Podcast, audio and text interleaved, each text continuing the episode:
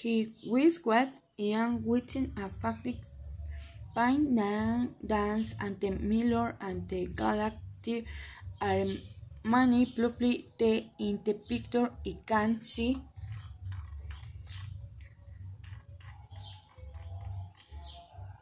They are and meeting, some are dancing, others are sing, down, drink, and eat.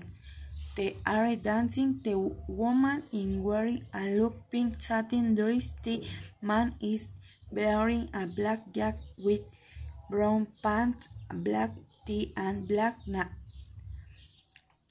The Lord is convincing the lady to dance.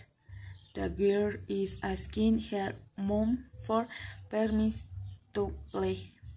The woman, who she is introducing her out to her friend who is accompanying her. One is drawing the woman in the front from him and the other is looking at the What are they celebrating? What time will the meeting end?